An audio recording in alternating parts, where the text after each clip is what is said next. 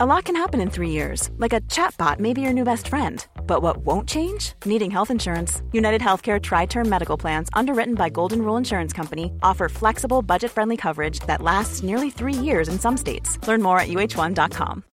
Millions of people have lost weight with personalized plans from Noom, like Evan, who can't stand salads and still lost 50 pounds. Salads, generally, for most people, are the easy button, right? For me, that wasn't an option. I never really was a salad guy. That's just not who I am. But Noom worked for me. Get your personalized plan today at Noom.com. Real Noom user compensated to provide their story. In four weeks, the typical Noom user can expect to lose one to two pounds per week. Individual results may vary. It's that time of the year. Your vacation is coming up. You can already hear the beach waves, feel the warm breeze, relax, and think about work. You really, really want it all to work out while you're away. Monday.com gives you and the team that peace of mind. When all work is on one platform and everyone's in sync, things just flow wherever you are. Tap the banner to go to Monday.com.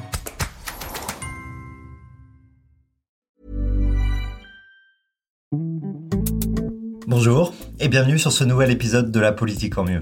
Aujourd'hui, on va aborder le sujet pas fun que personne aime évoquer à part les gens que personne n'a envie d'inviter en soirée. J'ai nommé la dette publique.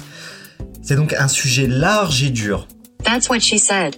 La dette publique, c'est l'addition à la fin du resto. Et plus on l'alourdit, moins on a envie d'aborder le moment où il faudra savoir qui paye quoi. On a eu tendance à l'oublier ces derniers temps, sauf que maintenant que tout le monde a fini le café gourmand qui était le quoi qu'il en coûte et les taux d'intérêt à 0%, l'addition risque de finir par se sentir. Déjà, un peu de définition. La dette publique, c'est tous les emprunts du secteur public, c'est-à-dire État, collectivité et Sécu. Mais en réalité, c'est à 80% l'État dont il s'agit. On rapporte souvent ce ratio au PIB parce que la nécessité d'emprunter dépend de la taille du pays et la capacité à rembourser la dette dépend de la capacité à lever l'impôt sur ce que le pays produit. Il y a donc directement une relation entre les deux. Pourquoi on en parle maintenant? Parce que le 25 avril, l'agence de notation Fitch a abaissé la note de la dette souveraine française de AA à AA-. Ah c'est un peu barbare, elle ressemble plutôt à des groupes sanguins, mais c'est surtout le reflet de la confiance que donne le secteur financier à la dette française. Et ça veut dire que la confiance reste aujourd'hui solide, mais pas vraiment sur la bonne pente.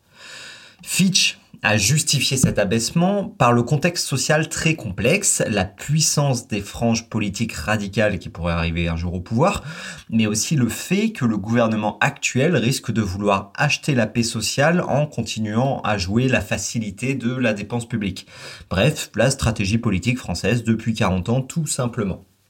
Et c'est intéressant de voir ce que dit Fitch. En gros, le contenu de cette notation, c'est que la réforme des retraites, dont le principal objectif était de rassurer, notamment à Bruxelles, sur notre sérieux budgétaire, a en fait entraîné un tel remous social que nos créditeurs risquent de moins en moins de nous faire confiance pour mener à bien d'autres réformes. Et là-dessus, on ne peut pas donner totalement tort à Fitch, puisque le grosso modo 10 milliards que va rapporter la réforme des retraites va pas sauver la gamelle, puisqu'en quelques jours, l'exécutif a déjà annoncé de quoi largement manger ses marges de manœuvre budgétaires. J'ai fait un petit catalogue des dernières réformes. D'abord, la réforme du lycée professionnel, 1 milliard par an de promis, le plan vélo 2 milliards, accessibilité des lieux publics 1,5 milliard, hausse du salaire des profs 2 milliards par an, la hausse des bourses étudiantes 500 millions par an, et enfin la réforme du RSA qui devrait coûter entre 2 et 3 milliards par an. Alors je dis pas que ce ne sont pas des sujets importants, mais on vit en réalité comme si la dette n'existait pas tout simplement et qu'on pouvait dépenser, dépenser et dépenser. Alors que j'ai vérifié et je vous garantis qu'elle existe et pas qu'un peu. Elle représentait environ 25% du PIB en 1980 contre 116% aujourd'hui. Surtout que ça a accéléré depuis trois ans. Par ailleurs, elle a augmenté sous la droite comme sous la gauche. C'est pas une orientation politique particulière que de claquer la moula qu'on n'a pas. C'est juste la France à laquelle on s'est aujourd'hui habitué. Alors, c'est quoi en réalité le problème avec ça? Après tout, on emprunte depuis des décennies et tout se passe bien. Effectivement, il y aurait quelques arguments pour justifier que c'est pas si grave que ça de s'endetter. Le premier, c'est de dire que c'est justifié par notre évolution. On a un système social très développé, une population qui vieillit, et c'est à ce moment qu'on a besoin de soins coûteux dans la vie, lorsqu'on est vieux. Sauf que l'Allemagne a une population encore plus vieille que la nôtre, 3 ans en moyenne. Et pourtant, sa dette est de 60% du PIB, soit la moitié de la nôtre. Pire, alors qu'on avait des dettes similaires en 2010, environ 80% du PIB, l'Allemagne a baissé de 20 points, pendant que la France pétait la tirelire de 40 points. Alors, est-ce que le système de soins allemand est moins bon? Non, l'espérance de vie est à peine supérieure en France. Ce n'est donc pas une nécessité de s'endetter puisque des pays similaires ne l'ont pas fait et vivent à peu près aussi bien. Un autre argument est de dire que la dette est un investissement. Par exemple, il est nécessaire d'éduquer et former les enfants pour avoir des travailleurs productifs plus tard qui pourront travailler et rembourser la dette. On construit aussi des routes afin de transporter des marchandises, des hôpitaux pour soigner les gens pour qu'ils soient plus productifs. Et c'est effectivement pourquoi il est nécessaire d'avoir de la dette. C'est un besoin d'investir dans l'avenir. C'est sain. Mais est-ce que c'est réellement ce qu'on fait avec l'argent en France? Pas de suspense? Non. Les infrastructures françaises sont bonnes, mais si on regarde les chiffres du Forum économique mondial, qui classe les pays selon leur niveau d'infrastructure dans son Global Competitiveness Survey, on constate que l'Allemagne et la France ont le même score, et les Pays-Bas sont au-dessus de la fille aînée de l'Église avec une dette de moins de 50% du PIB. De plus, on peut, dans le budget de l'État, distinguer les dépenses de fonctionnement des dépenses d'investissement, c'est-à-dire celles que la dette ne justifie pas, de fonctionnement et celle que la dette justifie, l'investissement. En 2000, les dépenses de fonctionnement représentaient 47% du budget de l'État et l'investissement 26%. En 2019, donc en dehors de toute crise particulière qui justifierait des dépenses exceptionnelles, le fonctionnement avait augmenté à 53% du budget et l'investissement avait lui baissé à 20%. Bref, alors qu'on est toujours plus endetté, on investit en réalité de moins en moins, on dépense de plus en plus pour la vie courante. Donc ce n'est pas seulement en valeur absolue, un chiffre rapporté au PIB, que notre dette pose problème. Le problème, c'est qu'on s'endette chaque jour sans que cette dette ne permette de construire la France de demain qui pourra produire assez pour la rembourser. Le problème de la dette, à mes yeux, c'est que c'est d'abord en fait une perte de souveraineté. Et sur ça, je trouve ça assez ironique de voir la gauche mépriser le problème du déficit et de la dette souveraine, considérant qu'il suffirait de lutter contre la fraude fiscale ou d'augmenter les impôts des plus riches, ce qui est entièrement légitime et doit être fait d'une part, mais ce qu'elle propose de faire avec l'argent qu'on récupérerait de ces opérations, c'est de dépenser toujours plus, certainement pas d'utiliser l'argent récupéré pour réduire notre déficit et notre dette. Jean-Luc Mélenchon, par exemple, durant la présidentielle, se contentait de vouloir annuler la part détenue par la BCE et jouer sur l'inflation pour faire disparaître la dette en valeur réelle. Aucune réduction des dépenses donc n'était proposée, Sauf que l'inflation, on l'a aujourd'hui, et on voit bien qu'elle peut être dure à encaisser, et qu'elle ronge d'abord l'épargne des petits épargnants plutôt que des gros qui ont des moyens de s'en prémunir. Elle amène d'autre part à des dépenses pour contrer ces effets. Enfin, et c'est sûrement le plus gros défaut de sa proposition, c'est que les prêteurs sont plein de choses, mais rarement des sniffeurs de colle invétérés.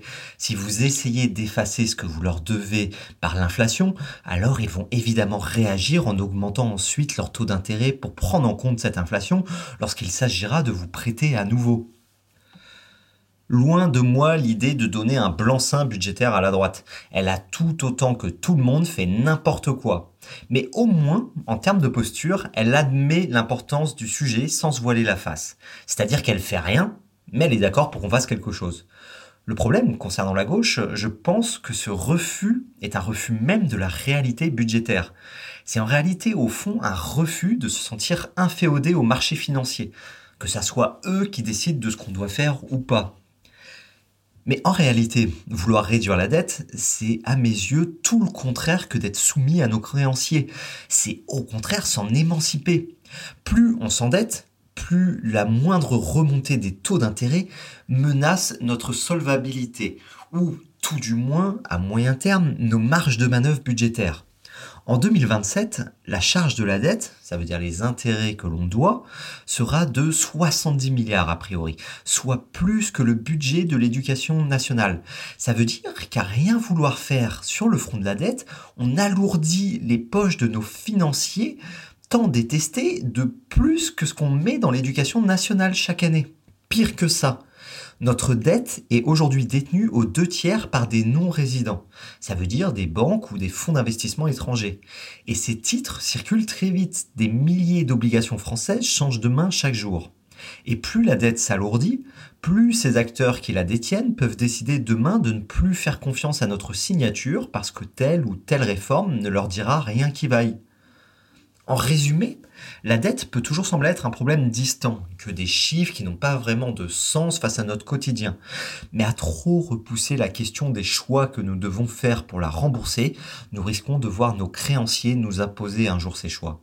Et pour contrer ça, il faudrait que la gauche et la droite brisent chacune leur tabou la gauche sur le fait qu'il faudra un jour réfléchir à ce dans quoi on dépense, et la droite sur le fait qu'il faudrait peut-être aussi réfléchir à la taxation du capital et au crédit d'impôt fait aux entreprises.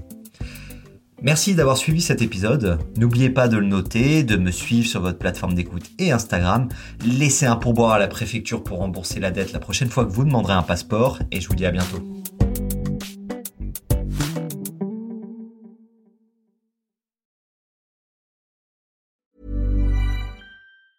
Planning for your next trip? Elevate your travel style with Quince. Quince has all the jet setting essentials you'll want for your next getaway, like European linen, premium luggage options, buttery soft Italian leather bags, and so much more. And is all priced at 50 to 80% less than similar brands. Plus, Quince only works with factories that use safe and ethical manufacturing practices. Pack your bags with high-quality essentials you'll be wearing for vacations to come with Quince. Go to quince.com slash pack for free shipping and 365-day returns.